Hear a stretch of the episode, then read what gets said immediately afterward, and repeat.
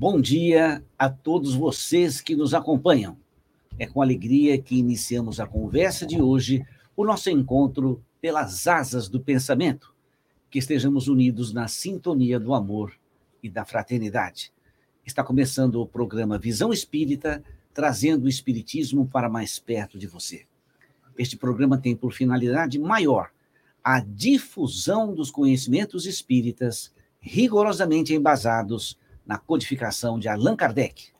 Muito bem, meus amigos, hoje é domingo, 5 de março de 2023, uma manhã chuvosa em Piracicaba, mas muito agradável para a gente iniciar a nossa conversa sobre a doutrina espírita. É nessa atmosfera de espiritualidade que eu tenho o prazer de cumprimentar. Muito bom dia, meu amigo Wilson Roberto Garcia. Bom dia, meu amigo Geraldo de Tarso. É uma alegria novamente poder estar aqui com vocês. Bom dia ao meu amigo Alain Dini Souza, que daqui a pouquinho vai se juntar a nós. Um bom dia também ao nosso querido companheiro Sandro Moretti, que está aqui nos acompanhando na técnica. E bom dia a todos vocês, companheiros e companheiras, que possamos aprender juntos nesses momentos que se seguirão. Muito bem. Bom dia, meu amigo Alain Dini Souza. Bom dia, meus amigos Geraldo, Wilson, Sandro. Bom dia a todos que estão conosco pelas ondas da internet. Eu acho que dá para falar assim. Sim. Dá para falar assim, Wilson? Não é digital, né? Não é, não é onda, não é, não é, não é analógico. Negócio, Pelos sinais, né? Sinais da internet. O pessoal inventa, vai mudando as coisas, a gente tem que se adaptando, né? A gente que falava ondas do rádio por tantos é. e tantos anos. Pois é. Né? Mas eu acho que o sinal ainda está em forma de onda nos Wi-Fi da vida no ar aí, não está? É digital, digital, é digital, né? são sequências de um e de zeros. Bino, é, binário, binários, é, é, binários, muito bem. Então que nas ondas binárias da internet, na, você que está com a gente hoje nesse domingo gostoso, fresquinho, chuvoso, né? Possa junto conosco estudar um pouco mais de Espiritismo. Um bom programa para nós. Muito bem, meus amigos, o programa de hoje tem o título de Sinais Precursores. A gente está estudando o livro A Gênese, de Allan Kardec, e eu estava vindo aqui para Piracicaba exatamente pensando que quase todas as lições que nós estudamos aqui, direta ou indiretamente, nós falamos de Jesus. Porque Jesus, de alguma forma, está envolvido em quase todas as lições, ou todas as lições, direto ou indiretamente. E eu tenho comigo, talvez seja uma necessidade minha, de sempre conhecer mais Jesus, e foi por isso que eu fiz essa pequena introdução, escrevendo assim: precisamos conhecer melhor a vida de Jesus, todos os seus exemplos, suas parábolas, suas curas e seus profundos ensinamentos. Jesus falou para toda a humanidade de sua época e para todos aqueles que no futuro viessem a conhecer a sua história. Jesus estava acima de todos os tempos e, em gestos de amor, cultivou a fraternidade singela e exemplificou o perdão. Chorou diante da dor do próximo e acolheu as crianças. Seus sinais estão registrados no universo.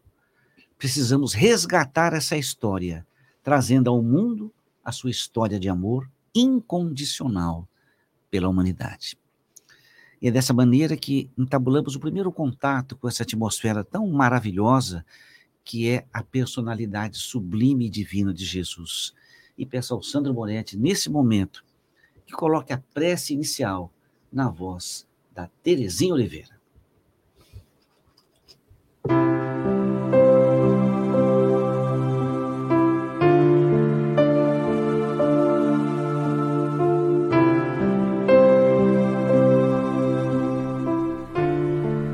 Súplica.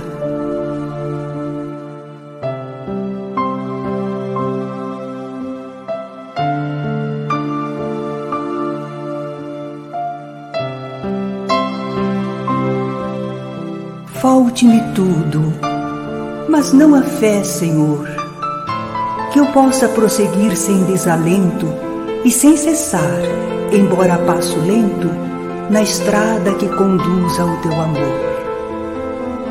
Falte-me tudo, Senhor, menos a chama que a todo o coração dorido aquece, consoladora do pobre que padece e companheira daquele que te ama.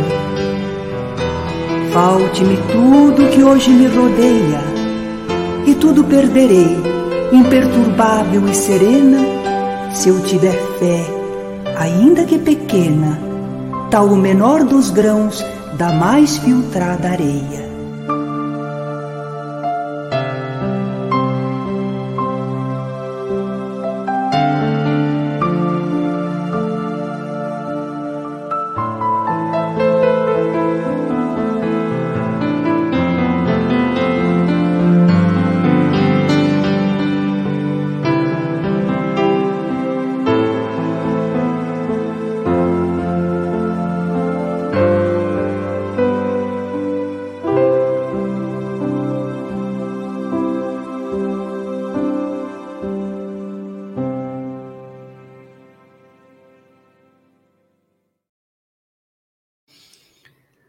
Com essa melodia maravilhosa que a gente pode começar o programa no seu primeiro bloco, que é o estudo da coleção Fonte Viva. E hoje, por acaso, é o livro também Fonte Viva, no seu capítulo 73, cujo título Estímulo Fraternal. E Emmanuel seleciona uma frase de Paulo na epístola que fez aos Filipenses, quando Paulo escreve: O meu Deus, segundo as suas riquezas, suprirá todas as vossas necessidades em glória por Cristo Jesus. E o Emmanuel, na sapiência que lhe é própria, escreve: Não te julgue sozinho na luta purificadora, porque o Senhor suprirá todas as nossas necessidades. Ergue teus olhos para o alto e, de quando em quando, contempla a retaguarda. Se te encontras em posição de servir, ajuda e segue. Recorda o irmão que se demora sem recursos no leito da indigência. Pensa no companheiro que ouve o soluço dos filhinhos sem possibilidade de enxugar-lhes o pranto. Detente para ver o enfermo que as circunstâncias enxotaram do lar. Para um momento, para um momento, endereçando um olhar de simpatia à criancinha sem teto. Medita na angústia dos desequilibrados mentais, confundidos no eclipse da razão. Reflete nos aleijados que se algemam na imobilidade dolorosa.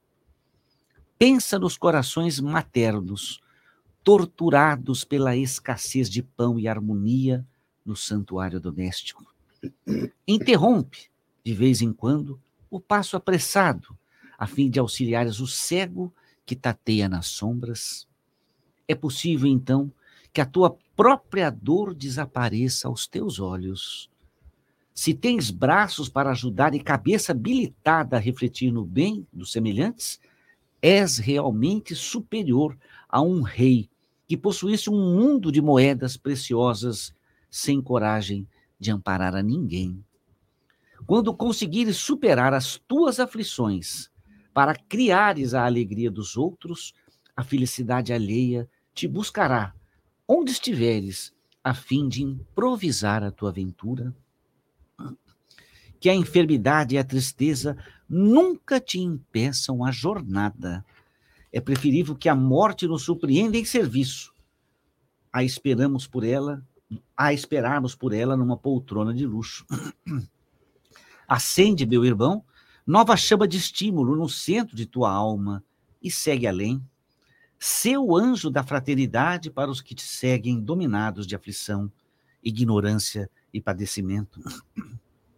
Quando plantares a alegria de viver dos corações que te cercam, em breve as flores e os frutos de tua sementeira te enriquecerão o caminho. Com essas belas palavras maravilhosas, eu peço ao Wilson que nos dê o seu primeiro entendimento. Geraldo, que texto lindo. Me vem em mente uma história registrada na obra Lindos Casos de Chico Xavier, obra de Ramiro Gama, em que ele reporta um, um acontecimento na vida do Chico, uma certa manhã em que ele se dirigia à fazenda, modelo onde ele trabalhava como servidor público, estava atrasado e caminhava passos rápidos para poder chegar no trabalho. E no meio do caminho, uma senhora o interrompe, pedindo-lhe ajuda. Ai, Chico, eu tenho aqui uma receita que eu recebi, mas eu não entendo aqui como que faz para tomar esse remédio, eu não entendo aqui. Você não pode me ajudar? E ele imediatamente ele diz: Ai, minha senhora, eu posso, mas agora eu estou atrasado, eu preciso chegar no trabalho. Né? E segue adiante, caminhando no, nos seus passos apressados para chegar no trabalho. Emmanuel então lhe fala: Chico, são só dois minutos, né? E aí ele repensa melhor e já retorna. Imediatamente ele retorna e atende então a senhora, dá atenção a ela, explica como ela devia tomar a medicação e continua caminhando. Ele segue adiante. Enquanto ele segue, Emmanuel fala: Olha para trás. Quando ele olhou, ele percebia que uma luz se projetava daquela senhora até ele. Uma luz. Então, ele percebeu aquela luz que ele recebeu. Então, quando você lê o texto, Geraldo, e você fala sobre é necessário, Emmanuel fala que é necessário diminuir os passos, né? É, é isso que eu vejo. A gente vê uma um, um, um tormento social em que todas as pessoas vivem procurando como resolver os seus problemas imediatos. E problemas, questões que eles mesmos ou que nós mesmos criamos. A gente cria os problemas e depois fica maluco para tentar resolvê-los. Tem um amigo até que diz, eh, Alain, ele diz o seguinte: o computador foi inventado para resolver todos os problemas que não existiam antes do computador ter sido inventado. Ele é meu não... amigo também. Não sei quem é, mas é meu amigo também. Eu não sei quem surge primeiro, se é o problema ou se é a solução do problema. Eu acho que nós criamos os problemas e depois buscamos criar soluções. Mas eu não vou negar que isso seja uma forma de progresso mas necessário é que nós nos atentemos ao que tem valor de fato. E o texto deixa claro que o que tem valor de fato são as relações, é a empatia. Então, é sempre a sociedade. Por mais que no campo psicológico né, o, a, o desenvolvimento se faça individualmente, ou seja, o gatilho é individual. Dispara dentro de mim um desejo de, de me corrigir, de ser melhor. É íntimo, é, é de foro íntimo isso. No entanto, o primeiro reflexo disso já é social. Então, é, é, com a outra pessoa, é outra pessoa que vai me retornar, e é com a outra pessoa que eu vou exercitar esse caminho. Então, é, é impossível a gente crescer se não dentro de uma coletividade. Então, quando ele fala para que tenhamos empatia, para que olhemos aqueles que estão sofrendo mais do que a gente, com sofrimentos profundos. E, e sempre que eu conduzia preces né, na União Espírita de Piracicaba, e, e, às vezes a gente em agradecimento, né, vem em mente, né, agradeço pela saúde que nós temos, pela mente clara que nós temos, eu agradeço pela mobilidade, porque eu posso trabalhar, caminhar, mas a cada agradecimento ficava em minha mente, né? E as pessoas que não têm a casa para morar, e aqueles que não têm a mobilidade, e aqueles que não têm a mente clara, que estão nos ouvindo agora, como eles se sentem?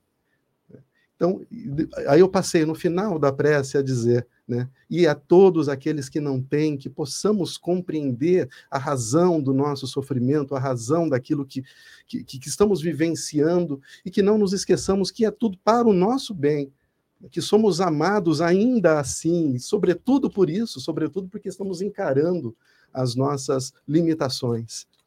Então, eu acho que esse texto é um chamado para o cuidado né? o cuidado um com o outro, o cuidado que se estabelece no ouvir o que o outro sente, o que o outro necessita, e não o cuidado que impõe ao outro, não a relação que impõe ao outro o que você quer. Porque as pessoas muitas vezes caminham tentando fazer com que o mundo seja mais confortável a elas. E isso se dá pela própria natureza do nosso progresso humano, não é, Alan? O Alan vai poder complementar isso, que nós passamos a olhar a natureza como algo que precisa ser vencido, que precisa ser é, sobrepujado, né, para que nós possamos viver bem. Então, derrubamos árvores, preparamos o ambiente para nos oferecer conforto. e também trazemos essa mesma, mesma atitude com relação aos outros. Os outros ou precisam ser eliminados ou precisam ser adestrados para atender a nossa realidade, quando na verdade né, não, não se dá dessa maneira. Texto belíssimo, né? Que nós possamos olhar para o outro com esse, com esse cuidado, com esse amor que Emmanuel nos conclama. Wilson, enquanto você falava, eu refleti exatamente nisso. Eu acho que todos nós estamos em busca de conhecer todas as leis que regem a vida. E existem leis que regem a vida no nosso plano, que é tudo o que você fizer ao próximo volta a você. Então o Emmanuel coloca uma frase: quando conseguires superar as tuas aflições para criares a alegria dos outros, a felicidade alheia lhe buscará. Então a gente ainda não aprendeu. A gente vai entender que quanto mais você ajuda, você é o maior beneficiado. Isso é lei, é uma lei, mas a gente finge não entender. Né?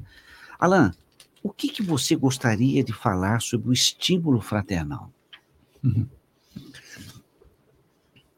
Olha que interessante, né? Eu acho que esse título, Geraldo, ele fala muito, né? Veja que é um estímulo, então não é uma transformação já adquirida em nós, então estamos sendo estimulados a agir de forma fraterna. a raiz da maior parte dos nossos comportamentos é o egoísmo, né? Os nossos comportamentos ruins é o egoísmo. É, quando a gente sufoca o egoísmo das nossas dores, das nossas dificuldades, das nossas limitações e foca atender às dificuldades e limitações do outro, naturalmente a gente aprende com esse processo. Nós somos estimulados a desfocar do nosso problema e focar no problema do outro, e nós passamos a ser uma ferramenta de Deus mais oportuna. Porque quando alguém de nós, seja onde for, reza pedindo a Deus auxílio, ele manda uma criatura humana como ferramenta para auxiliar, não é ele que desce para auxiliar.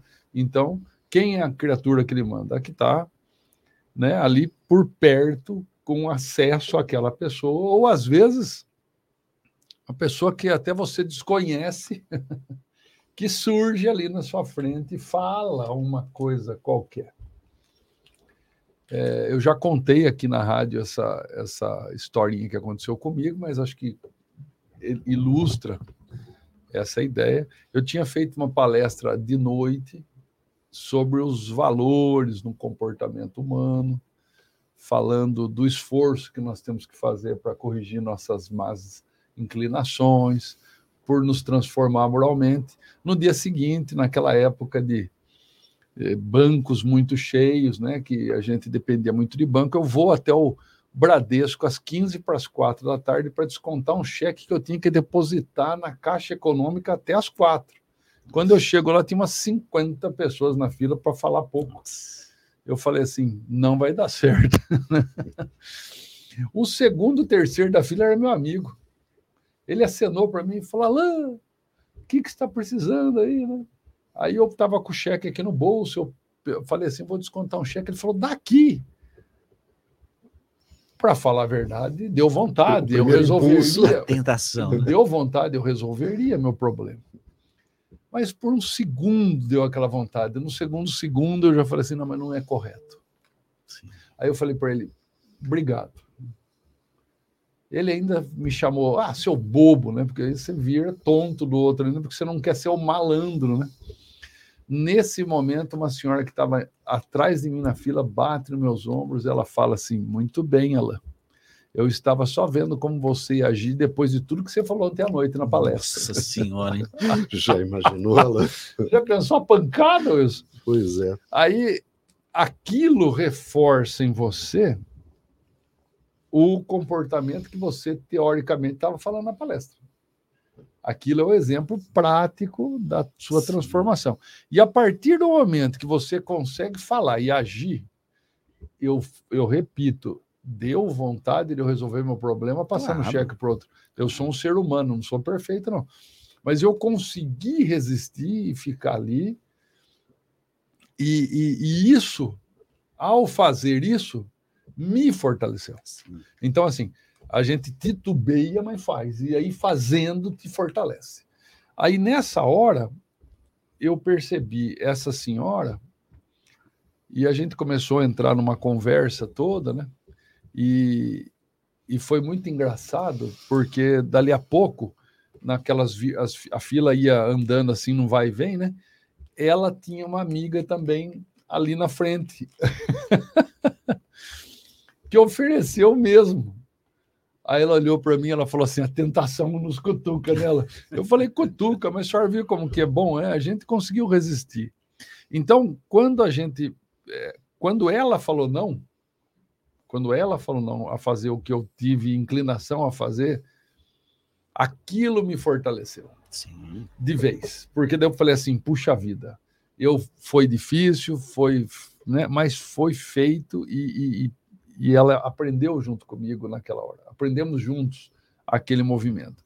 Então, é, veja que a, a, frase que eu, eu vou trazer aqui do que eu achei assim impactante, né? É, você leu uma frase que eu estava com ela parada bem na minha frente aqui. Cadê a danada? Ó. É, peraí, gente, vou achar. Que a enfermidade e a tristeza nunca te impeçam a jornada. O Wilson lembrou bem que às vezes a gente sente dores físicas, psicológicas, espirituais, e a gente paralisa na dor.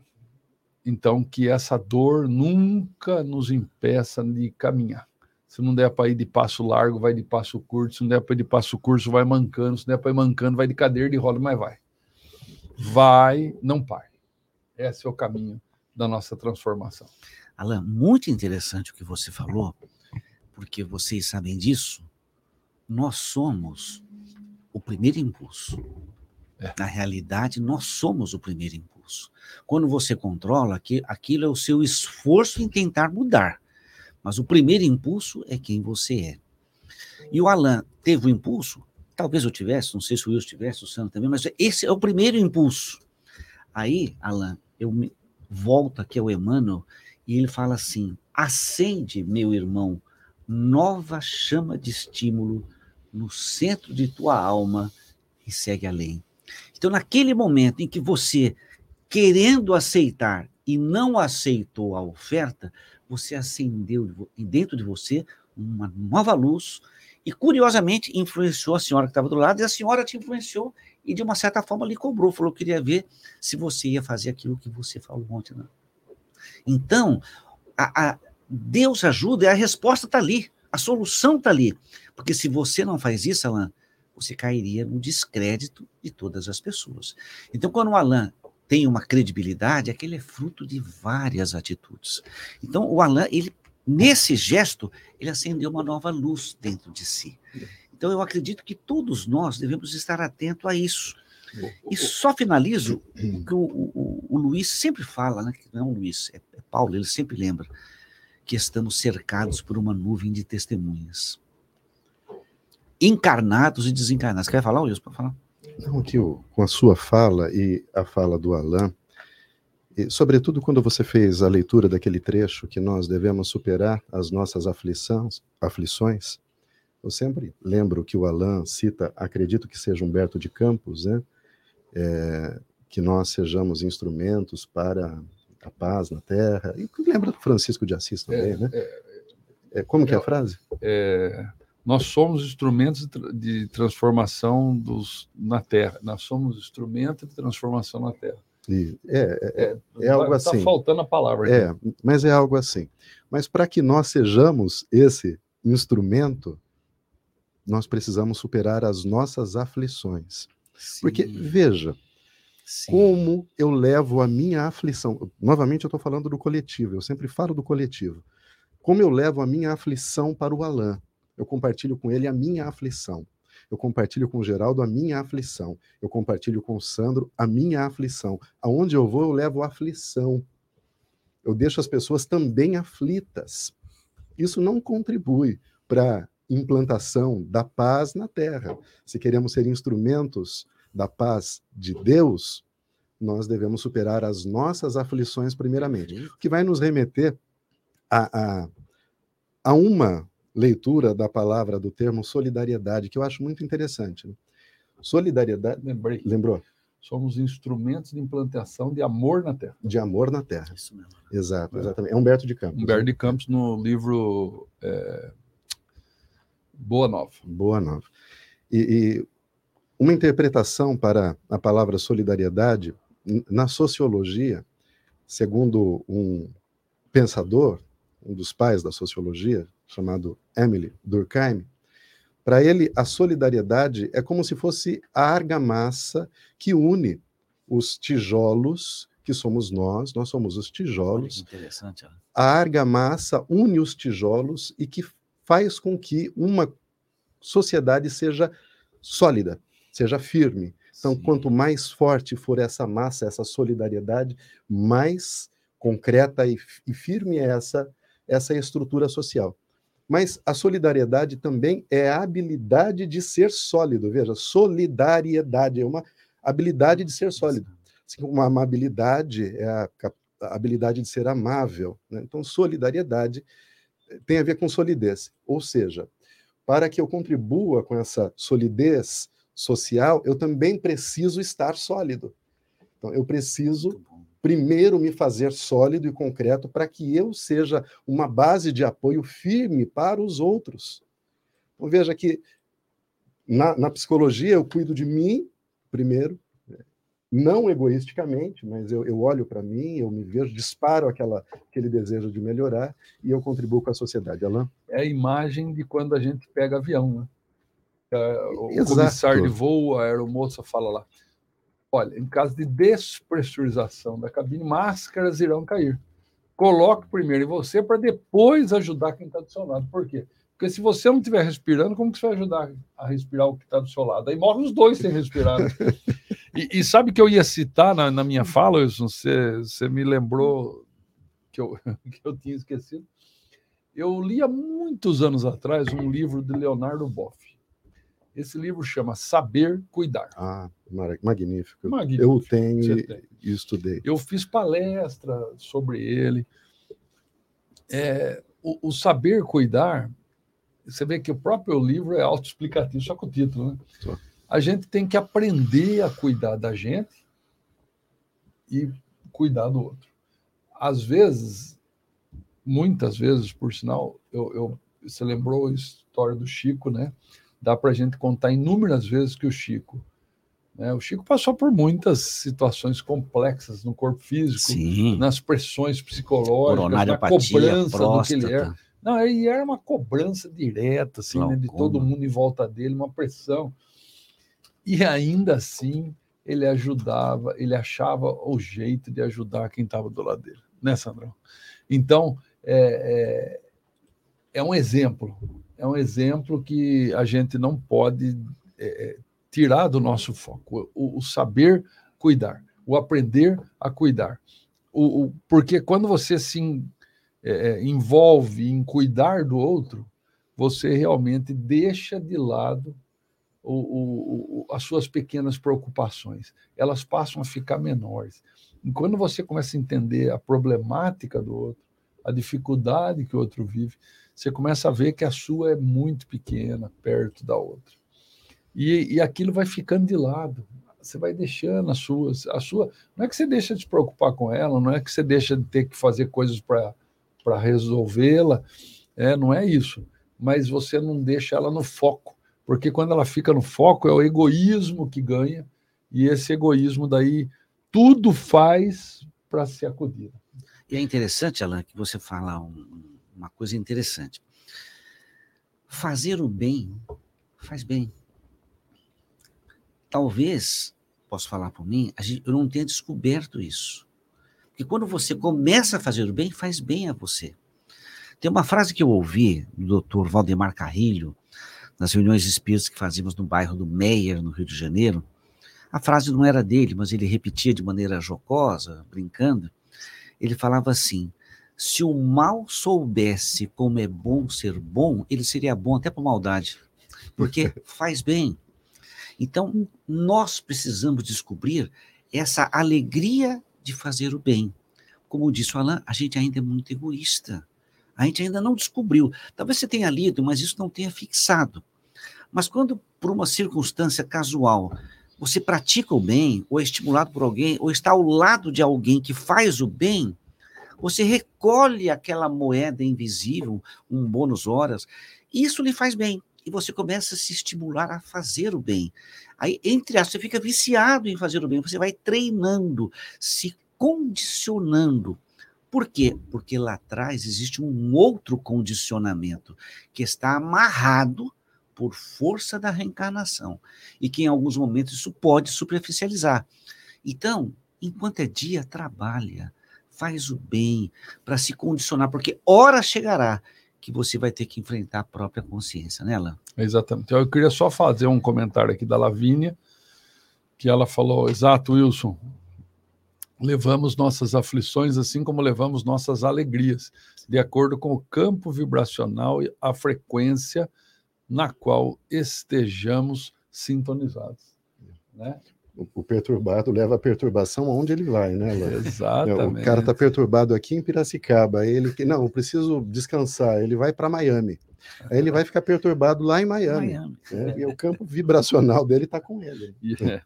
Ele, vai, ele vai perturbar onde estiver, ou curar onde ele estiver. Onde estiver, exatamente. Quando ele está sintonizado com uma sintonia diferente, alegre, né? quando ele cuidou de si mesmo, ele vai levar também. Aí sim ele vai ser um instrumento da implantação, implantação do amor na, do terra. Amor na terra. terra. Exatamente. Muito o nosso bem. objetivo. Como nada existe por acaso, Wilson, o segundo bloco do programa, que é o estudo do livro O Espírito do Cristianismo, de Caio Bachuto, são as tentações de Pedro e se encaixa, no, na minha humilde avaliação, no estímulo fraternal. E eu vou fazer a leitura do texto de Mateus, de Lucas e Mateus, acho que os dois seriam interessantes que eu fizesse a leitura. Depois você e o Alan fazem os comentários, eu comento também. É, então a gente tem que pensar primeiro no título, As Tentações de Pedro. Pedro era um apóstolo de Jesus, era o, o líder dos apóstolos, era o mais idoso, ele e Simão mas era o mais experiente, e Jesus falava que ele seria a rocha por onde se construiria o reino de Deus. Então ele era um indivíduo respeitado entre os apóstolos. Então, as tentações de Pedro. Vou passar a leitura primeiro do Evangelho de Lucas. Abre aspas. Simão, Simão, eis que Satanás obteve permissão para vos joeirar como trigo.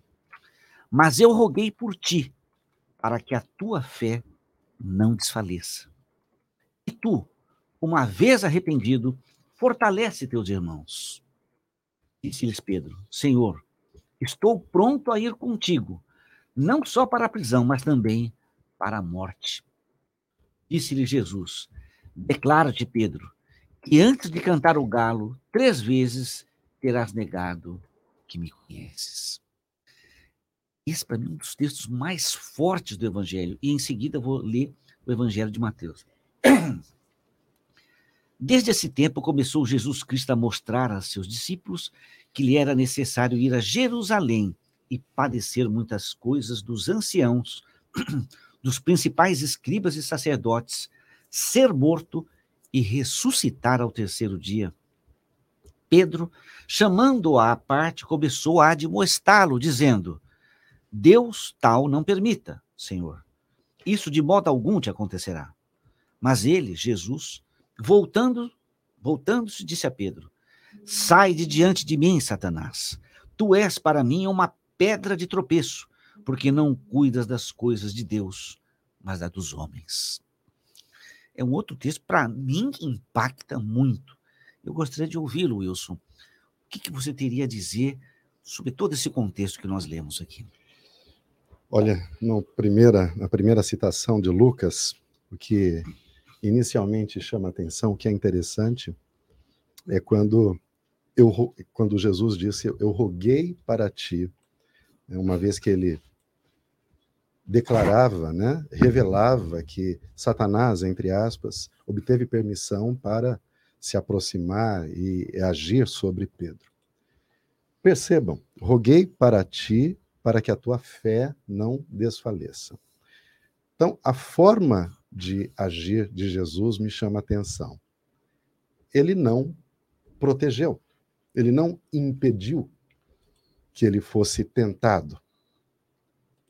Ele rogou para que a fé de Pedro permitisse que ele superasse aquela experiência.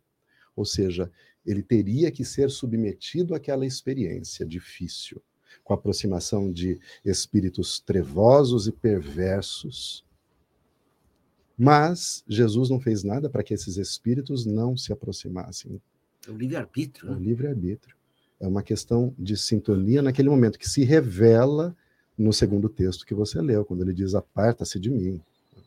Ele sabia que aquelas palavras de Pedro né, não estavam sendo é, inspiradas por espíritos trevosos. Influenciadas. Né? É, estavam sendo influenciadas, inspiradas porque veio de fora, mas ele estava sob influência de espíritos de baixa estatura moral, assim dizendo. Então, o que Jesus pede é para que a fé dele permaneça forte. E veja, e depois ele diz: E tu, uma vez arrependido, ou seja, Jesus tinha pleno conhecimento, e isso é revelado também logo, logo após, que Pedro cairia. Ele sabia que Pedro ia sucumbir, mas que ainda tivesse fé. E que uma vez arrependido, ele fosse exemplo para os seus irmãos. Lindo, lindo. Então, essa, essa interpretação tem muita relação com a nossa vida. Às vezes a gente pede em nossas preces para que sejamos poupados, e é natural que façamos isso. É, é natural, não tem nenhum problema com isso. Não tem nenhum problema de se ajoelhar, se deitar na cama à noite, pedir para Deus, Deus, assim como Jesus fez no Getsemane, né? Pai, se for possível, afasta esse cálice, esse sofrimento, essa doença, essa dor, esse problema, né? Eu não tenho certeza se eu terei força para superar. Mas que acima de tudo seja feita a vossa vontade e que não me falte fé para atravessar essa estrada espinhosa, pedregosa, cheia de acidentes, acidentada, para que depois, então, eu também possa servir de exemplo para os outros. Excelente palavra sua, Wilson, porque assim, o Alain é um professor, né? acho que você é professor também. O professor, ele sabe quem são os bons alunos. Ele sabe quem são os alunos que vão tropeçar. Ele já sabe que ele vai tropeçar, vai ficar triste, o pai vai chamar a atenção, vai botar de castigo, aí ele estuda mais e vai passar. Eu imagino que quando Jesus olhou a Pedro, ele vai tropeçar.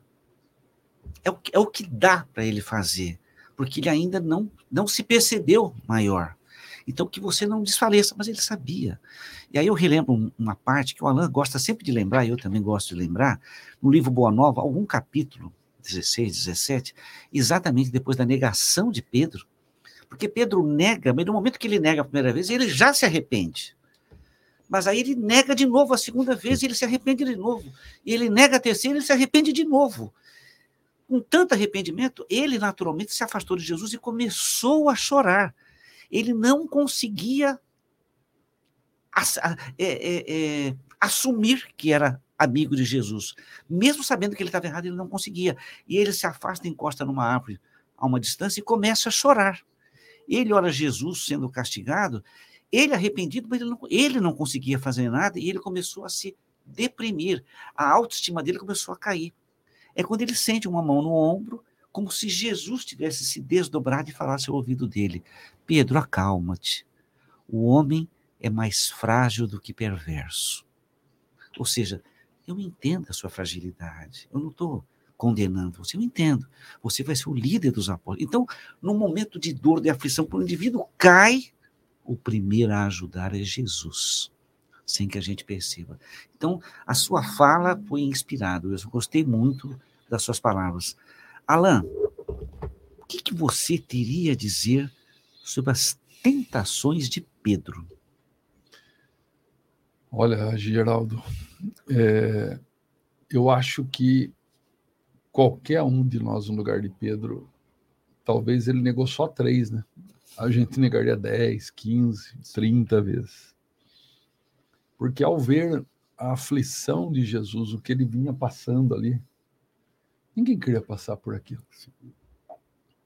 E com certeza foi mais por medo do que por falta de fé de Pedro. Aquela turba agitada e, e sanguinolenta, aqueles querendo soldados gigantes, aqueles né? soldados, nossa, fardados, grosseiros, batendo em Jesus. Então, o, o medo deve ter envolvido sim, Pedro. Sim, sim. E, e, realmente, sabe que quando eu li, tem no livro também Boa Nova. Quem não leu o livro Boa Nova de Humberto de Campos, são histórias da época de Jesus que não tem lugar nenhum. Vão lá, é um livrinho pequenininho, gostoso, eu já li nem sei quantas vezes. E, e ele conta essa passagem que o Geraldo nos lembrou, o finalzinho dela, e eu uso essa frase e, há muitos anos, de várias maneiras, que o ser humano no mundo é mais frágil que perverso.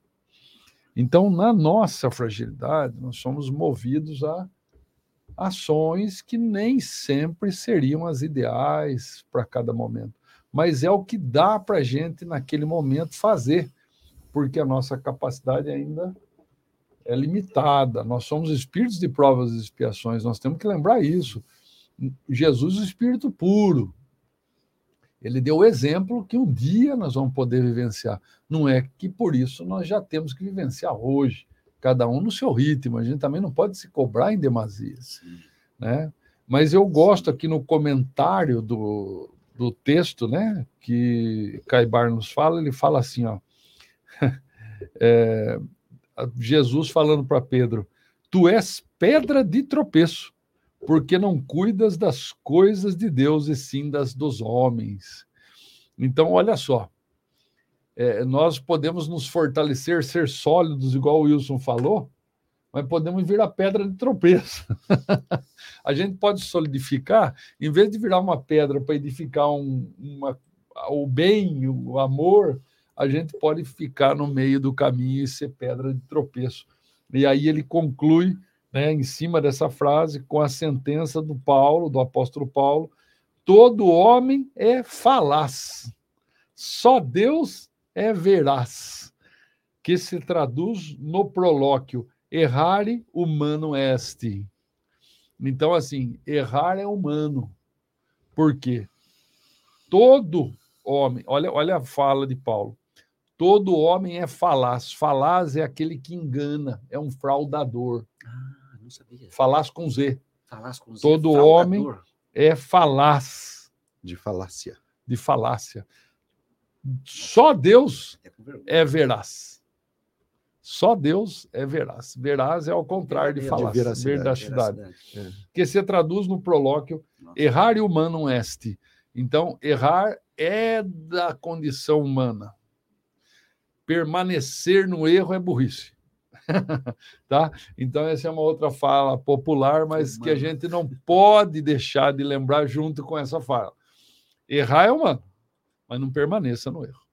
Você tem a obrigação de evoluir sempre. E Pedro mostrou para nós, após essas três negações, que ele edificou o cristianismo após esses movimentos. Ele foi fazer a Casa do Caminho, que albergava centenas de necessitados, ele foi fazer tantas e tantas coisas que precisava muitas vezes dessa negação para que essa dor interna de se perceber ainda não perfeito fizesse ele se esforçar para ser melhor do que ele era. Alain, enquanto você falava, eu já disse uma vez no programa aqui, mas acho que vale lembrar, Wilson, eu era pequeno, morávamos em Pirassununga, meu pai estava vivo entre nós, era o nosso líder espiritual. E naquela época, 1960 alguma coisa, existia um hábito da população brasileira, Pirassununga existia, que era a malhação de Judas. Ah, me lembro. Que colocava Quando um boneco criança, é, e todo mundo ia bater com pau, jogar pedra, né? E um irmão meu falou, pai, eu vou participar da malhação de Judas. E ele falou, não, não faça isso. E ele reuniu a gente, mas aquele comportamento de criança, você ouve, mas não ouve muito bem, né? Ele falou, ninguém pode julgar Judas. Você não sabe, mas Judas traiu Jesus. E o que que tem? Então você vai bater nele porque ele traiu Jesus. Aí ele foi convencendo a gente, porque um irmão ia, o resto ia atrás, né? Sim. Ele foi convencendo a gente a não participar daquilo. Alguns ficaram chateados, mas com o tempo foram entendendo, né? E eu fico pensando, por que, que meu pai teria dito isso a gente? Porque, como disse o Alain, todos nós somos falhos. O próprio Haroldo Dutra Dias diz, reencarnados que estamos aqui no Brasil, é como se nós todos estivéssemos internados num hospital, porque nós necessitamos. Eu tenho insuficiência cardíaca, você tem insuficiência renal. Quer dizer, você não é nada melhor que eu, nem o melhor. Nós dois estamos internados com um problema sério. Eu estou tentando melhorar e você também. Então, todos nós somos espíritos doentes. Né? E eu vim aqui, eu até falei para o Wilson antes de começar o programa, com o Sandro também. Por que, que Pedro vacilou, Alain? Eu fiquei, mas por que, que ele vacilou? Ele conviveu com Jesus três anos, você ao lado do mestre. Como que ele vacilou? Quer dizer, uma influência tão maravilhosa, tão sublime, como que ele vacilou? E eu vim tentando entender, não sei se eu estou com a razão ou não, quero até passar a apreciação de vocês. Eu acredito que a negação de Pedro passa por esse processo. Quando você toma consciência de que é bom fazer o bem, você deseja fazer o bem, você deseja melhorar. Isso é, é um passo tímido. Você deseja, mas não fez nada ainda. Você só deseja. Aí, quando você deseja e aquilo fica um pouquinho sedimentado, você fala, eu vou fazer o bem. Mas também até agora não fez. Você fala que vai fazer, até que você decide um dia executar o bem. Seja o perdão, seja falar alguma coisa, seja ajudar. Aí você planeja fazer uma coisa, você chega lá, você faz 10%, porque você não conseguiu fazer. Não é da sua característica fazer o bem. Você faz fala, nossa, eu poderia ter feito melhor, né? Nossa, eu fui tão, tão, tão fraquinho dessa ação, né? Aí você se arrepende, você fraqueja, você vacila, aí você fala, não, vamos, vamos insistir, até que essa insistência, todo esse processo é um processo de amadurecimento da fé. A fé, ela vai amadurecendo, essa crença até se tornar numa convicção, precisa do tempo. Você precisa cair, se levantar. Na nossa condição é assim: você cai, vê o erro, aprende, vai fazer de novo, cai de novo, e assim vai até que você cai menos, cai menos, como o Luiz sempre fala, ele gosta de números, né? O indivíduo, ele mentia 20 vezes por dia, hoje ele melhorou, ele mente só 10. Continua mentiroso, mas está mentindo menos. Então, nós estamos num processo de amadurecimento, e eu imagino que Pedro, mesmo convivendo com Jesus, e o Alan foi muito lustro, se nós estivéssemos do lado de Jesus, nós negaríamos a Jesus? Eu posso dizer por mim, provavelmente sim. Que surge o medo. Você está na terra em casa e você negaria também. E eu imagino que nós negamos Jesus várias vezes. Então, esse processo de amadurecimento é com o tempo. E quando você adquire essa convicção, também não é tanto mérito seu, tem muito ajuda de Deus, de Jesus, dos bons espíritos.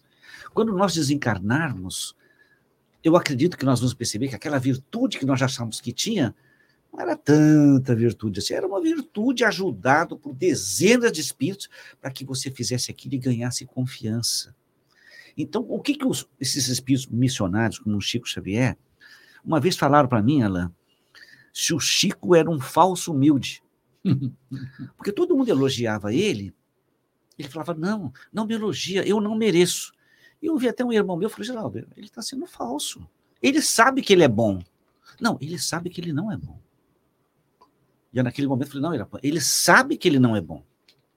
Ele está se esforçando em fazer o bem, e isso está fortalecendo ele. Só ele conhece a si mesmo na intimidade. A si mesmo, exatamente. E só para finalizar, que eu gostaria de ouvir vocês novamente, ouvi uma palavra de uma, uma, palestra do Haroldo Dutra Dias, em que ele fala: a tentação não vem de fora, ela vem de dentro.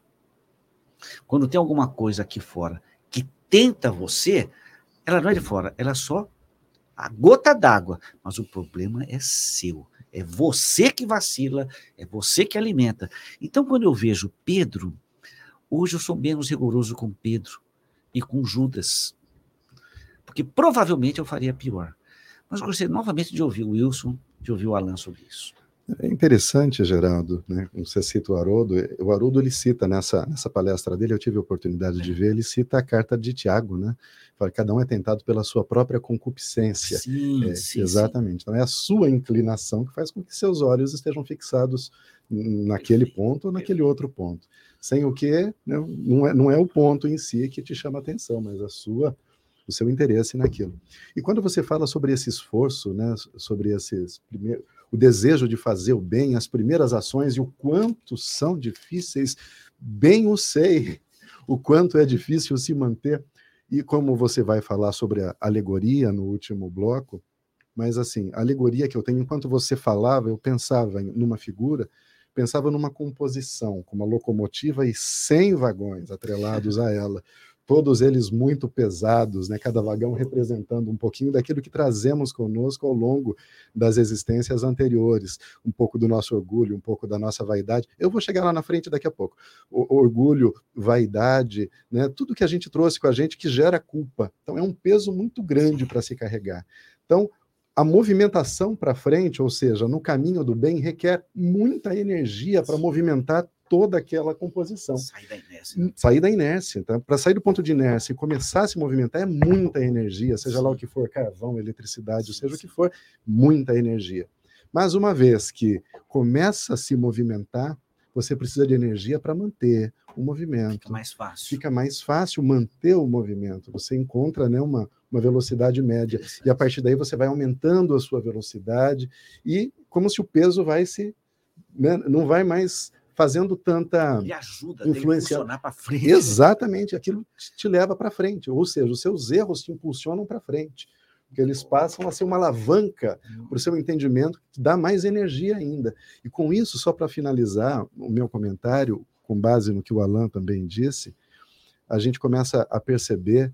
Nós aqui falamos muito sobre o orgulho, sobre uh, o egoísmo, sobre a vaidade. Falamos porque é nosso objetivo é, lançar um olhar crítico mesmo sobre nós mesmos, sobre a sociedade. Isso é importante a todo momento.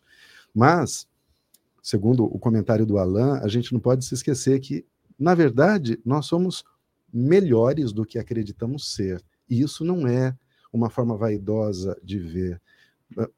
Pedro era melhor do que ele acreditava quando Jesus o toca, segundo o que você descreve, aquela percepção que ele teve, acalma-te, o homem é mais frágil do que perverso. Né? Ou seja, você é melhor do que isso. A culpa nos congela, nos enregela, né? nos deixa presos ao mesmo lugar. Mas se a gente realmente se compenetra de que nós somos melhores, nós temos aquisições para poder seguir adiante, nós conseguimos seguir adiante. Recentemente eu fiz uma palestra e falei sobre os fardos, né? Sobre o, o, meu fardo é leve, o meu fardo é pesado. E eu divido os fardos em três tipos. É um fardo que Deus, entre aspas, entre aspas, coloca sobre os nossos ombros, ou seja, pela lei de causa e efeito, mas aqueles fardos que nós, enquanto no plano espiritual, nos comprometemos a carregar aqui e nunca é mais pesado do que nós podemos. Né? Deus nunca coloca um fardo mais pesado do que podemos. Mas aí tem mais dois fardos. Tem esse, né, que é o que Deus coloca, e tem o fardo que nós colocamos uns nos ombros dos outros. E depois tem o fardo que nós colocamos nos nossos próprios ombros. Veja que são, são três tipos de peso que nós carregamos. Mas quando nós nos compenetramos, como eu disse, que nós somos melhores do que acreditamos ser, porque às vezes a gente cai nessa, né? Eu não dou para isso, eu não consigo, eu não vou fazer. A gente inicia um trabalho no campo do espiritismo mesmo, um projeto qualquer, começa um pouco, tem problemas de, de, de, relacionamento com as pessoas e a gente acaba se afastando. É comum que isso aconteça, a gente não pode deixar isso acontecer, porque a fé faz isso, que é o que você disse, Geraldo. A fé faz com que a gente siga, ou seja, aquela locomotiva que continua se esforçando para seguir em frente. Muito bom. Alan, alguma palavra a mais? Não, é, é, um assunto muito interessante. Sim, a gente poderia ficar aqui muito tempo é, falando sobre ele, porque realmente é, ele nos faz refletir muito naquilo que nós somos e não somos. Às vezes a gente se valoriza demais, mas eu queria repetir essa frase de Jesus para Pedro, que ele fala assim: que o homem no mundo, olha só, o no mundo é importante. É mais frágil que perverso. Quando nós encarnamos, nós somos revestidos de um corpo físico. Esse corpo físico existe justamente para a gente interagir com este mundo e com as pessoas deste mundo. Este corpo físico é o menos sensível, é o mais grosseiro, e ele é, é, é até rudimentar perante a evolução espiritual. Por que, que ele é desse jeito? É por qual necessidade que ele tem essa configuração? Ele tem essa configuração justamente para nos limitar. No livro dos Espíritos até fala que estamos aprisionados no corpo físico como espírito. Nós, quando desencarnamos, somos libertos desta prisão do corpo físico. Então, agir no corpo, agir no mundo através do corpo físico, corpo este limitado, com percepções de sensações limitados, nos limita de várias maneiras e nos deixa muito materiais.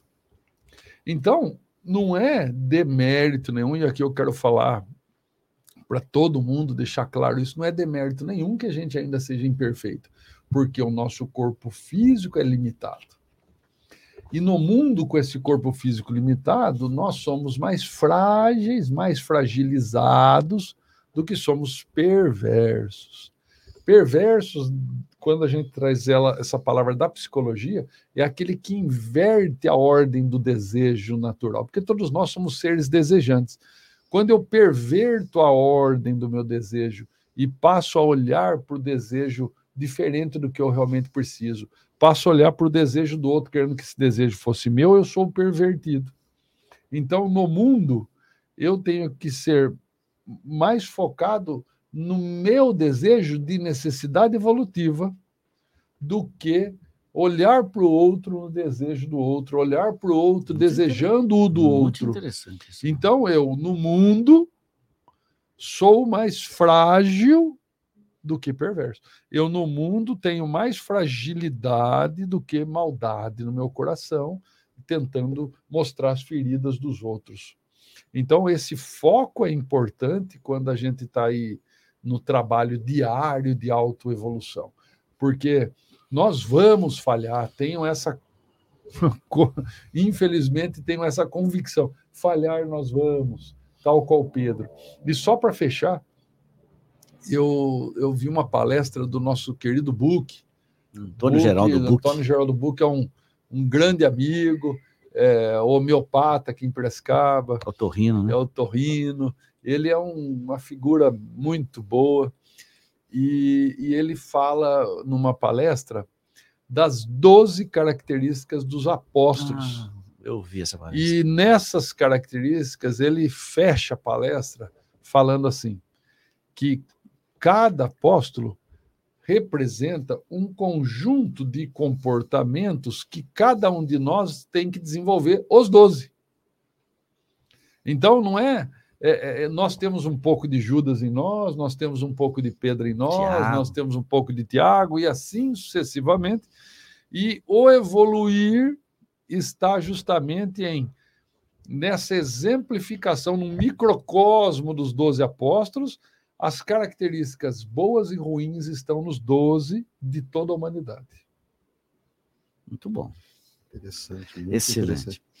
Muito bem, meus amigos, são 10 horas, quase 10 horas e 30 minutos, 10 horas e 29. E vamos começar o terceiro bloco do programa. É, hoje será o livro A Gênese Sinais Precursores.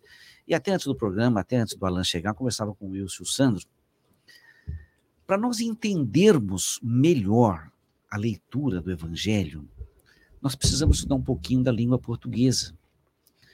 E eu ontem, já que o Kardec fala que muitos dos textos evangélicos eram alegóricos, eu fui procurar saber o que, que era alegoria na linguagem portuguesa.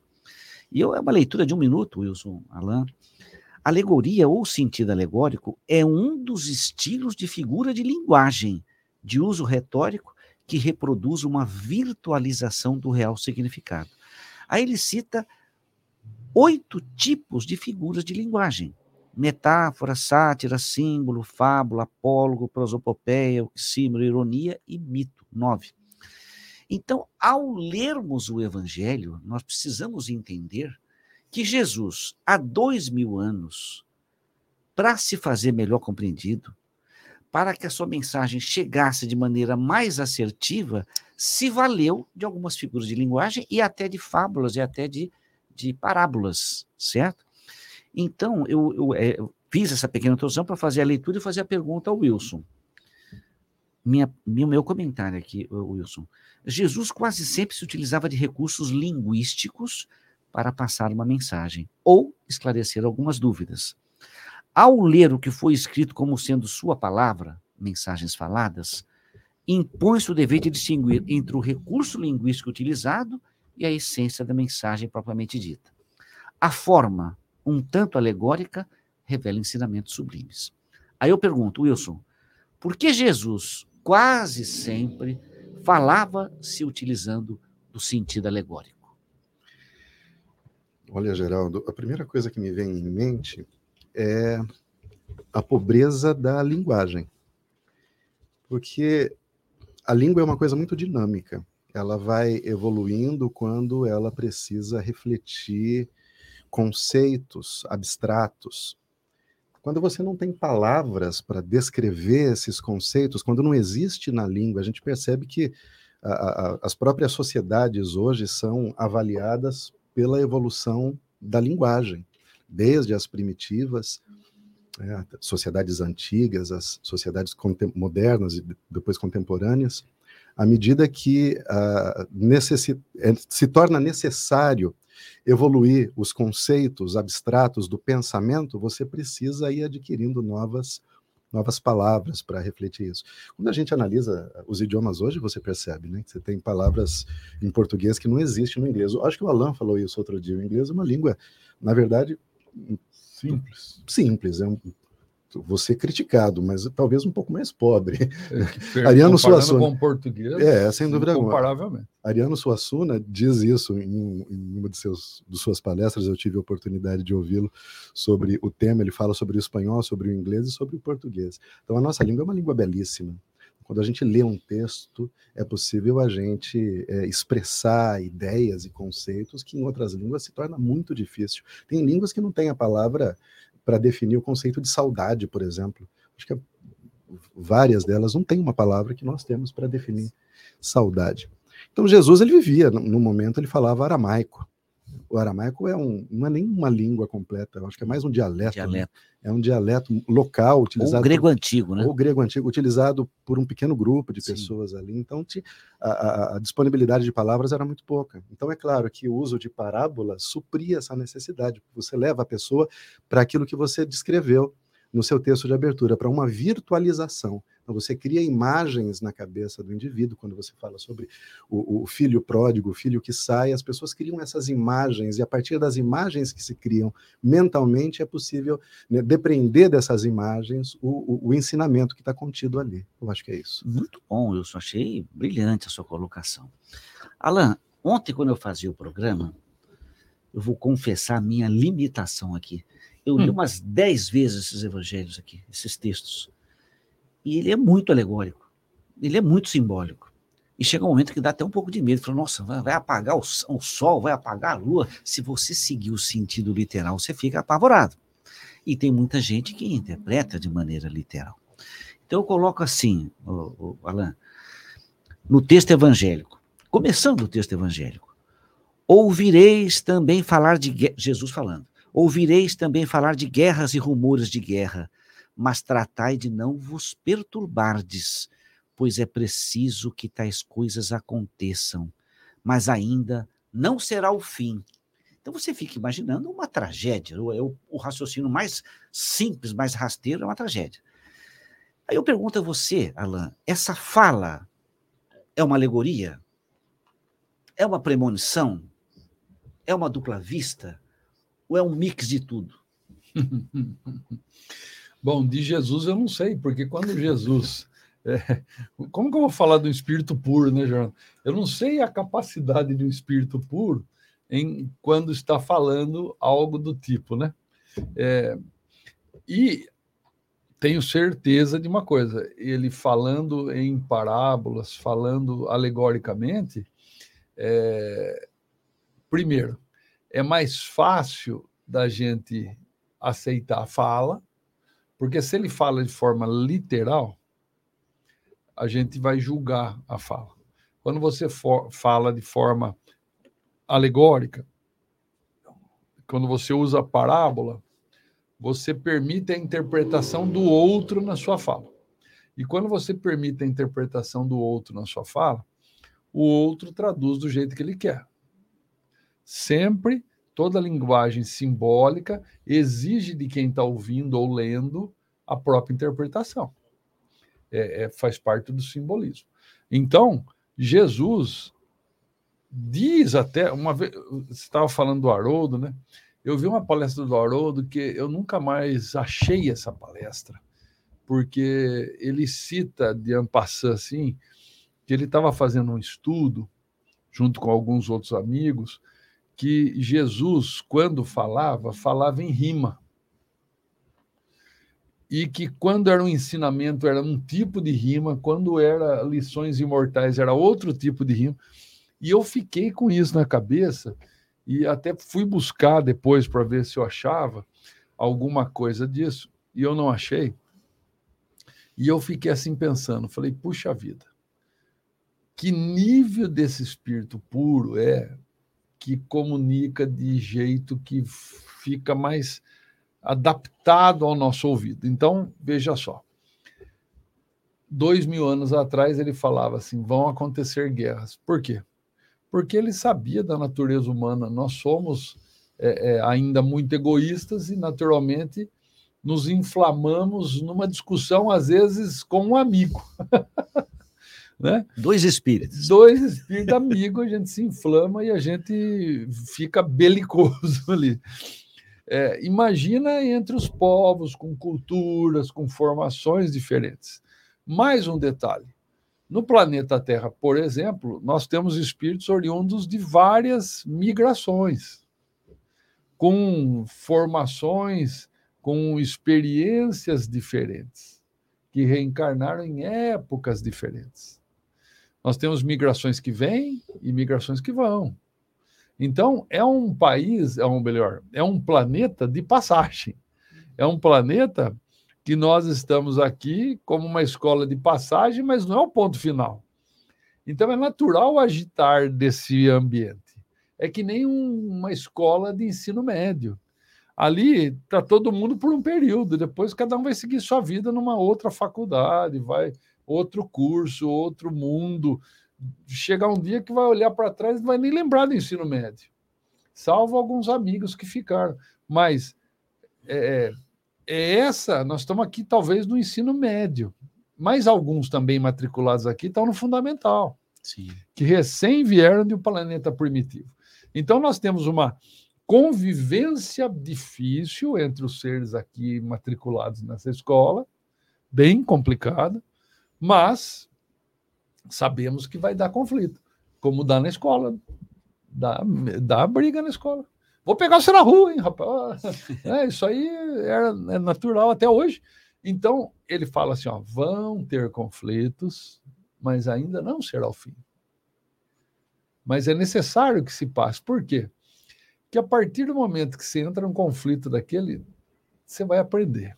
Sim. Você veja que depois das duas grandes guerras mundiais, o planeta teve um grande desenvolvimento tecnológico. Sim, isso é verdade. E até humano. Os maiores pensadores do século XX, a maioria foi oriunda do meio da Segunda Guerra Mundial.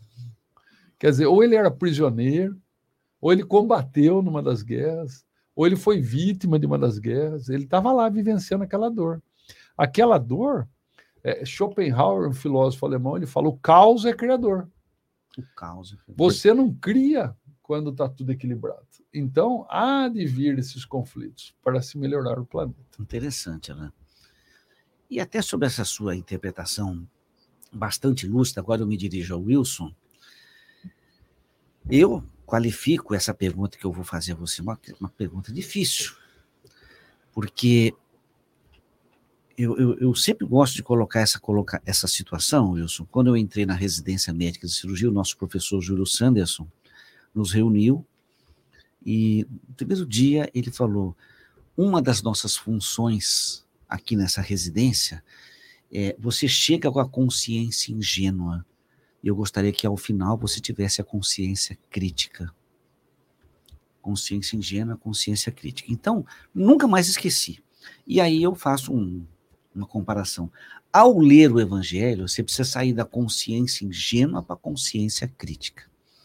O que lemos hoje, que é dito ser o Evangelho escrito pelos evangelistas, pelos apóstolos ou não, é, foram textos que foram escritos dezenas de anos depois da morte de Jesus. E eu fico imaginando como devia ser essa memória dos apóstolos para guardar tudo? Ou eles iam escrevendo e guardando aqueles pergaminhos, depois juntou tudo e fez um evangelho, porque os evangelhos são muito parecidos, eles destoam em algumas partes, mas a história é mais ou menos a mesma. Muito bem, foi escrito, dizem, um pouquinho em aramaico e muito em grego antigo. Tudo isso para fazer uma pergunta para você, Wilson. Observamos Allan Kardec com um olhar crítico sobre a tradução linguística dos textos evangélicos, inclusive citando numa nota Osterwald. Pergunta que eu faço a você: como você avalia as muitas traduções dos textos evangélicos? Quantas traduções devem existir desde os pergaminhos originais dos evangelistas até a Bíblia que lemos hoje? E aí a pergunta mais difícil: a mensagem original de Jesus ela foi integralmente reproduzida? Geraldo, esse assunto é tão complexo, mas é um assunto muito complexo, falando desde o surgimento dos evangelhos, falando de evangelho, né, porque desde o Velho Testamento a gente já tem né, a Septuaginta, né, a, a, a, versão, a primeira versão grega da, do Pentateuco, dos livros anteriores dos, dos, judeus, já tem muita polêmica acerca da Septuaginta, que ela já não trouxe muito do, do original, do hebraico para o grego, e a Septuaginta que é citada, inclusive, nos evangelhos já, já tem alguns evangelistas que a citam, foi escrito 200 anos antes de, de Cristo, aproximadamente, a ser, as, escrito pelos 70, né? E, ou seja, esse é um problema que já vem do Velho Testamento. Aí no Novo Testamento nós temos os mesmos problemas. Os, os textos mais antigos relatados são as cartas de Paulo, depois o Evangelho de Marcos, e depois Mateus, né? e depois João, que é o último. É o último.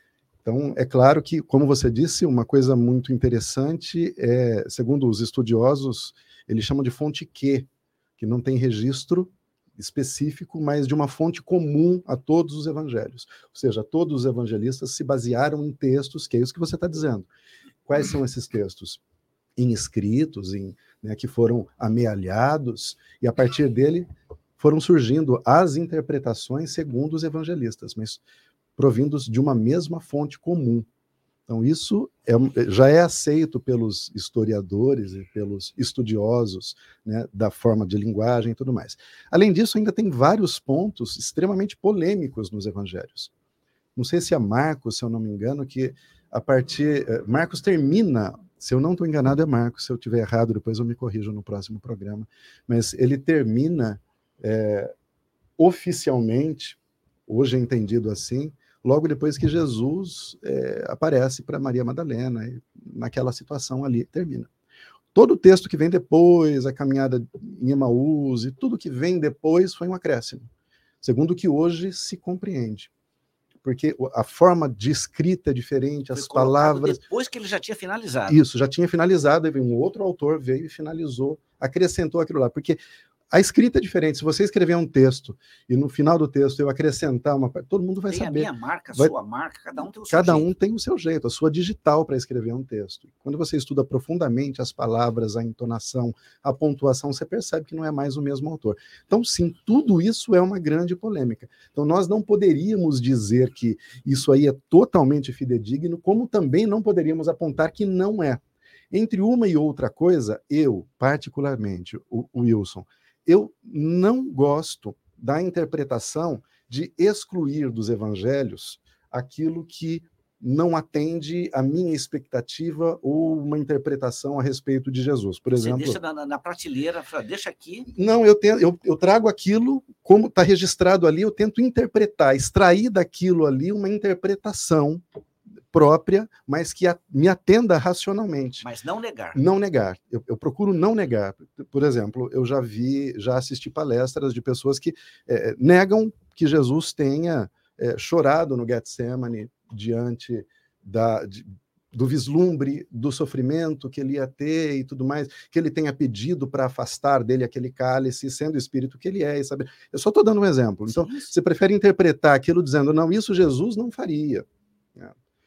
Tem uma outra passagem muito polêmica também, se eu não me engano, em Lucas, quando Jesus chama os seus é, apóstolos a começarem a divulgar o evangelho, ele fala: a partir de agora vocês vão para uma cidade, quem não tem um, uma espada, venda a sua capa e compre uma espada. Isso está no Evangelho, se eu não me engano, Lucas 22, se eu não estou enganado.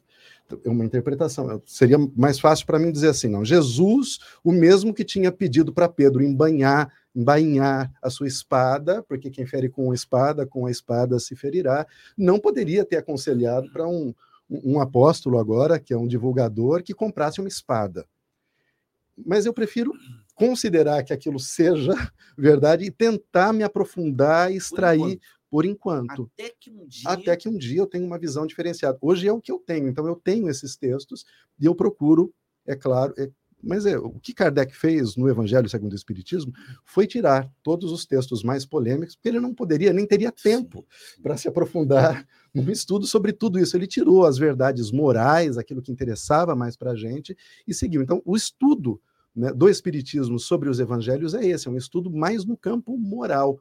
E é claro que todas essas passagens ele fez questão de trazer ali né, da Gênese justamente para trazer a interpretação da alegoria nas suas na, na, nos seus ensinamentos. Ou seja, para o, o Espiritismo é progressivo, progressista por natureza. A gente vê o progresso, a evolução constante do espírito como de tudo, na natureza, os planetas. O Alain colocou muito bem. Não dá para fazer uma leitura como Jesus, um espírito puro. Me lembro, citando novamente Ramiro Gama, eu me lembro de uma passagem que uma senhora, na época da Guerra Fria, procura o Chico desesperada, porque tanto que ouvia falar sobre guerra, sobre o russo que tinha lá o dedo no botão para ia destruir o mundo com uma bomba atômica, ela ficou com medo e foi procurar o Chico atônita sobre isso, né? O Chico falou: "Calma, minha irmã, se por acaso alguém destruir esse mundo, Jesus certamente nos enviará para um outro mundo". Ou seja, ele não negou que não pudesse acontecer. Então, da mesma forma, eu não posso, como o Alan também colocou, eu não posso negar que o planeta Terra não acabe. Pode ser, como a gente pode saber? Eu sou progressista, mas estrelas desaparecem todos os dias, supernovas. Por que não a Terra? Então, de repente, Jesus, como você perguntou para o Alan, Jesus está antevendo isso daí, já está falando, ou não, ou somente é uma figura de linguagem. Interessante a sua fala, porque eu falei a frase antes e talvez, em minha opinião, a, a sua fala é a consciência crítica. Você não aceita cegamente tudo, e nem rejeita cegamente tudo. Você deixa o tempo passar, arquiva aquilo, e o tempo vai se encarregar de dizer se isso é uma verdade total, uma verdade parcial ou não é uma verdade. Né? Então, muito bom. Dando sequência, Alain, é, é, eu, eu, eu, vou fazer a leitura rápida do item 49, e já que você falou de maneira tão, tão, tão boa a primeira fala, Jesus diz no Evangelho de Mateus, capítulo 24, e quando você lê o texto, é, é, é, realmente ele é forte. Jesus falando: quando virdes que a abominação da desolação que foi predita pelo profeta Daniel está no lugar santo, fujam então para as montanhas os que estiverem na Judéia. Não desça aquele que estiver no telhado para levar à tua casa qualquer coisa. E não volte para apanhar suas roupas aquele que estiver no campo mas ai das mulheres que estiverem grávidas ou amamentando nesses dias. Pedi a Deus que a vossa fuga não se dê durante o inverno, nem em dia de sábado, porquanto a aflição desse tempo será tão grande como ainda não houve igual desde o começo do mundo até o presente e como nunca mais haverá. E, esses, e se esses dias não fossem abreviados, nenhum homem se salvaria, mas esses dias serão abreviados em favor dos eleitos. é um texto que eu acho complexo, difícil de gerir um texto desse. Então eu falei, eu vou, como sempre eu faço, eu abuso do Alain. Alain, como ajuizar um texto tão metafórico como esse? É, ele, Geraldo. Bom, primeiro, meu amigo, é o seguinte: quem sou eu para juizar um texto do Evangelho e ainda na boca entender. de Jesus, né? É, é, é, é, assim, olha, eu, eu acredito, e é uma visão minha essa, não é nem do Espiritismo, tá? Vamos deixar claro. Eu acredito que, que Jesus, naquele momento, porque assim, ó, eu como palestrante, eu, eu não estou me comparando com Jesus de forma nenhuma, mas estou falando na minha pequenez perante ele, como eu funciono aqui, né? Muitas vezes você dá ênfase em alguma coisa que você quer transmitir como ensinamento. E você usa de figuras de linguagem para esta ênfase acontecer na, em quem está te ouvindo. Então você precisa, muitas vezes, levar a pessoa a, a um extremo para depois trazer o alento daquele extremo. Vamos, vamos estou usando, estou inventando agora uma forma que eu mecanismo. atuo, um mecanismo. Né? Por exemplo, em minhas palestras, eu sempre procuro acabar com uma mensagem doce. Eu não gosto daquelas palestras que acabam dando pancada na cabeça da gente, que você sai de lá atordoado. Não gosto disso. Eu acho que a pessoa que vai procurar uma palestra, ela vai buscar algo que a acalente. Diferente de um curso, que daí você está dentro de um grupo que está é, é, voltado a estudar, então vão ter dias de estudo mais difícil, né? E a gente vai precisar estudar. Mas quando a gente está fazendo uma palestra, eu acho que é para você, no final, deixar a pessoa motivada a uma transformação. Uma boa mensagem. Então você usa de figuras de linguagem metafóricas, você usa de ênfase, de ênclase, de, de, de várias. Eu acho que essa foi, deve ter sido as aulas que eu mais assisti no português, porque a gente usa muitas delas durante as nossas palestras, e acho que Jesus não fazia diferente. É, ele dava muita ênfase, ele criava um cenário assim, apocalíptico, vamos falar assim, bem que nem isso aí é uma visão apocalíptica, difícil, né? Para chamar a atenção. Para chamar a atenção, que ou você muda ou vai chegar a esse ponto.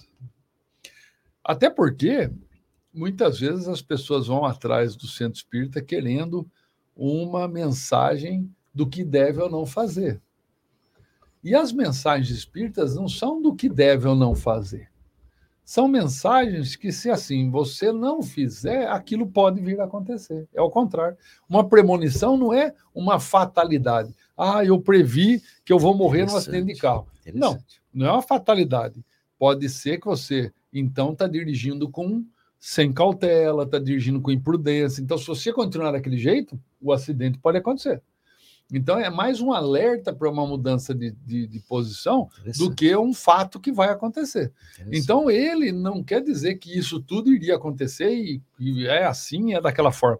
Ele, na realidade, está dando uma, uma ênfase, ele está dando um realce que, se aquilo não for daquela forma, se você não transformar, tudo isso poderá vir a acontecer. Eu acho que seria isso. Não, muito interessante. Eu estou gostando muito das explicações de vocês, porque a gente se dirige aos ouvintes para que todos nós tenhamos esse cuidado de não aceitar nada cegamente e sempre ler e estudar com a crítica, abrindo oportunidade para estudo, outras opiniões. Como o tempo já vai avançado, 8 horas e 54, eu vou fazer as duas últimas perguntas, a primeira para o Wilson e depois para o Alain. E o que eu fiz ao Alan, agora eu pergunto ao Wilson. No item 50, Wilson, eu vou ler só o primeiro parágrafo, que está escrito assim: Logo depois desses dias de aflição, o sol se ob obscurecerá e a lua deixará de dar sua luz. As estrelas cairão do céu e as potestades dos céus serão abaladas. É chocante a frase, né? Para um povo simples que estava à sua frente, ele deve ter chocado os ouvidos de todos aqueles que lhe ouviram. É, como escreve Allan Kardec no início do item 54, Wilson, este quadro do fim dos tempos é evidentemente alegórico, como a maior parte dos que Jesus apresenta. O que podemos deduzir desse enredo, além do que o Alan falou? Você lendo esse item 50, o que vem à sua cabeça ao ler esse item, Wilson? Vem à minha cabeça que todo o processo de transformação é imediatamente é, antes desse processo da transformação sempre existe uma convulsão. Tudo. Sempre. É, é, é o velho não querendo dar lugar ao novo. É o velho nos estertores da morte, querendo permanecer, para que o novo não possa surgir. E isso, do ponto de vista, pode ser analisado do ponto de vista íntimo. Né? Um mundo de cada um.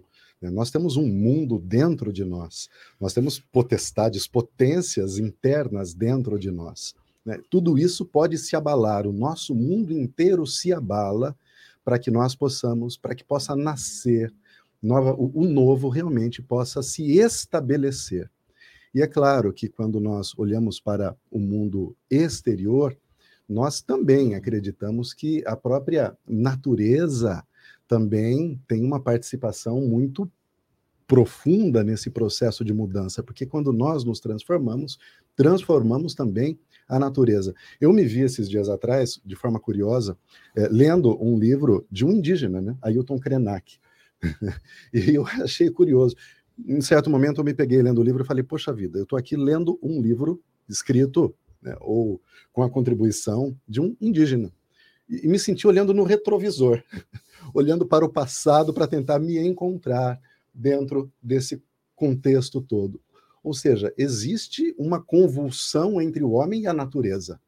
Isso existe o que está acontecendo hoje existe. O nosso sistema de produção, a nossa forma de consumo está afetando de forma é, extremamente crítica né, a, a, natureza. Então, quando eu, eu olho para tudo isso, eu acho que essa transformação nossa tem a ver também com é, é, essa, esse reflexo externo, ou seja, essa convulsão do lado de fora. Quando, é, quando essa convulsão chegar ao seu ápice, esse é o momento de transformação. É o momento em que a gente tem que parar e falar: não, o que vale realmente é esse caminho. Então, eh, veja, eu estou interpretando de forma alegórica, olhando para o meu mundo íntimo, né, vendo é, essas potestades que existem hoje, esses valores que conduzem as minhas decisões no mundo íntimo, e acreditando que tudo isso vai convulsionar e vai ter que cair para que o novo possa ganhar o seu lugar. Muito bom, Wilson. Muito interessante, viu? É... Agora, a última pergunta que eu faço ao Alain. Alain, Allan Kardec explica no item 54, abre aspas, para atingir essas imaginações tão pouco sutis do povo que o ouvia, era preciso recorrer a pinturas vigorosas de cores fortes. Jesus dirigia-se, sobretudo, ao povo, aos homens menos esclarecidos, incapazes de compreender as abstrações metafísicas e de apreender a delicadeza das formas. Olha a colocação crítica do Kardec. Eu pergunto a você, Alain. Os três anos em que Jesus esteve entre nós, revelando a Boa Nova, foi integralmente compreendido pelos homens de sua época? Sim ou não, qual foi a grande contribuição do Espiritismo para uma melhor compreensão do Evangelho? Eu acho que em cada momento da cultura humana, nós compreendemos aquilo que dá para a gente compreender. Então, não dá para a gente voltar com a mente que nós temos hoje em 2023 e falar assim: puxa vida, eles compreenderam pouco naquela época. Eu acho que para aquela época, o nível mental que os seres que ali habitavam com Jesus estavam, eles compreenderam o necessário, a ponto de transformarem as suas vidas e seguirem o cristianismo num número muito grande. Né? É, Então, naquela época, eles compreenderam da forma que dava. Uma outra vantagem da linguagem metafórica é que ela pode ser compreendida de acordo com seu tempo, de acordo com sua cultura, de acordo com sua evolução. Então, você compreendeu naquele momento como um hebreu convivendo naquela época, compreendeu depois na Idade Média de outra maneira, compreende hoje de outra maneira. E ainda vamos compreender de outras maneiras que eu ainda não sei explicar como. Por quê? Porque nós vamos evoluindo e ao evoluir, você olha para os símbolos e dos símbolos você tira a sua compreensão. Então, como a linguagem é metafórica simbólica, quando você olha para ele, você tira a sua. Eu sou um estudioso de mitologia. Sempre gostei muito e leio bastante sobre mitologia. Estou lendo até um outro livro de mitologia agora essa semana aqui. É, na mitologia, o, o, tem, o Joseph Campbell é um dos maiores estudantes da mitologia que, que se debruçou sobre ela para estudar ele, ele fala da existência de um monomito, que assim, em todas as culturas, em todas as épocas, a essência do mito é a mesma. Muda a forma, muda o tipo, muda a, a, as alegorias, mas não muda o que deve ser aprendido. A essência é uma. E se nós realmente acreditamos em um só Deus, a essência de tudo isso é chegarmos à unidade divina com muito amor no nosso coração. Então, se cada vez que eu olhar para esse texto eu me debruçar com amor, o que eu vou tirar dele vai me melhorar, vai me transformar. E, naturalmente, ao me transformar para melhor, eu ajudo a transformar o mundo. Estaria certa essa frase, Alain? Por exemplo, o que você diz ao seu filho com dois anos é o que você vai dizer quando ele tiver 15. É o que você vai dizer quando ele tiver 30. É a mesma coisa em situações diferentes. Ó, não faz isso, é errado, não faz isso. Quer dizer, então, naquela época, talvez estivéssemos numa infância moral, intelectual, e deu para absorver o que deu para absorver. Eu não digo infância moral, intelectual. intelectual. Moral, talvez, às vezes, tinha gente ali melhor do que nós hoje. Sim, pode é, ser. Então, porque Mas, a moral é assim, é cultural. É, é. Você entende assim? É. é. cada um vai absorvendo conforme o tempo em conforme que está. O, é. o que você falou foi a mesma coisa. Foi. A, mesma, a essência é, não faça isso, cuidado com aquilo. Você fala para o filho de 2, de 15 e de 30, a mesma coisa. Exatamente. Estaria certo isso? Estaria certo. A gente vai a, a, evoluindo a interpretação simbólica de acordo com a nossa capacidade. Você falou no começo do programa que é nós, né? É. Somos nós que interpretamos, não é isso? Sim. Então, somos nós que estamos para as coisas, não as coisas que estão para nós. Interessante isso. É?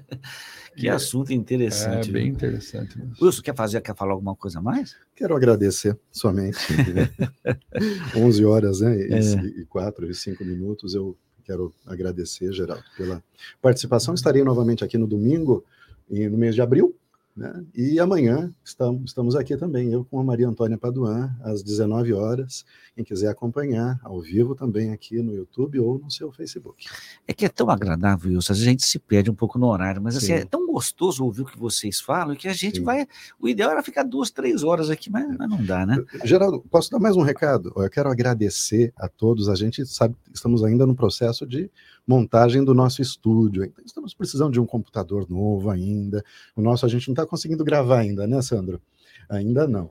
Não é trocar o computador e nós ganhamos, muito interessante dizer, nós ganhamos uma TV. Eu acho que o Luiz já anunciou a semana passada, ganhamos uma TV que vai aqui e para instalar a TV precisamos de um painel, né, Alain? Um painel. Um painel que vai aqui nessa parede, vai até em cima, um painel também para passagem dos fios de iluminação que vai no teto.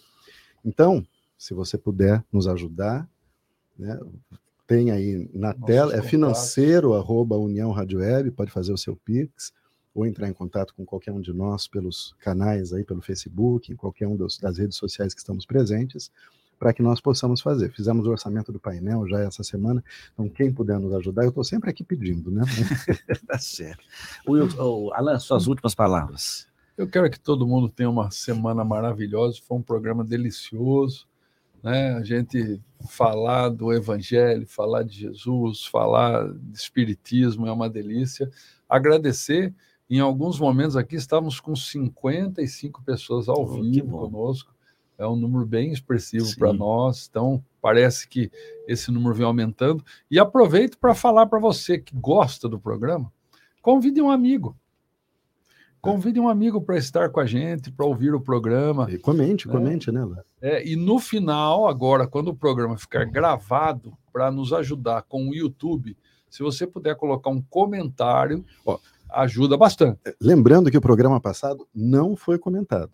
Teve muito poucos comentários. O programa do domingo passado. Domingo anterior, o retrasado, teve vários comentários. O programa se projetou, tivemos mais de 200 visualizações já no dia seguinte. Foi para a gente um, um pulo. Tivemos mais de 15 comentários. Então, se nós temos 50 pessoas aí, né, Alain? Imagina 50 comentários. Nossa, a gente vai longe. Então... É, nos ajudem nesse trabalho de divulgação. Muito bem. Então, queremos agradecer o Sandro Moretti pela boa vontade, pela competência, agradecer o Wilson, o Alain, por essa manhã tão agradável e também agradecemos a Deus e aos bondosos amigos que nos assistem do outro lado da vida e que nos permitem realizar mais um trabalho de divulgação da doutrina espírita. Uma boa semana a todos nós. Nos encontramos domingo que vem.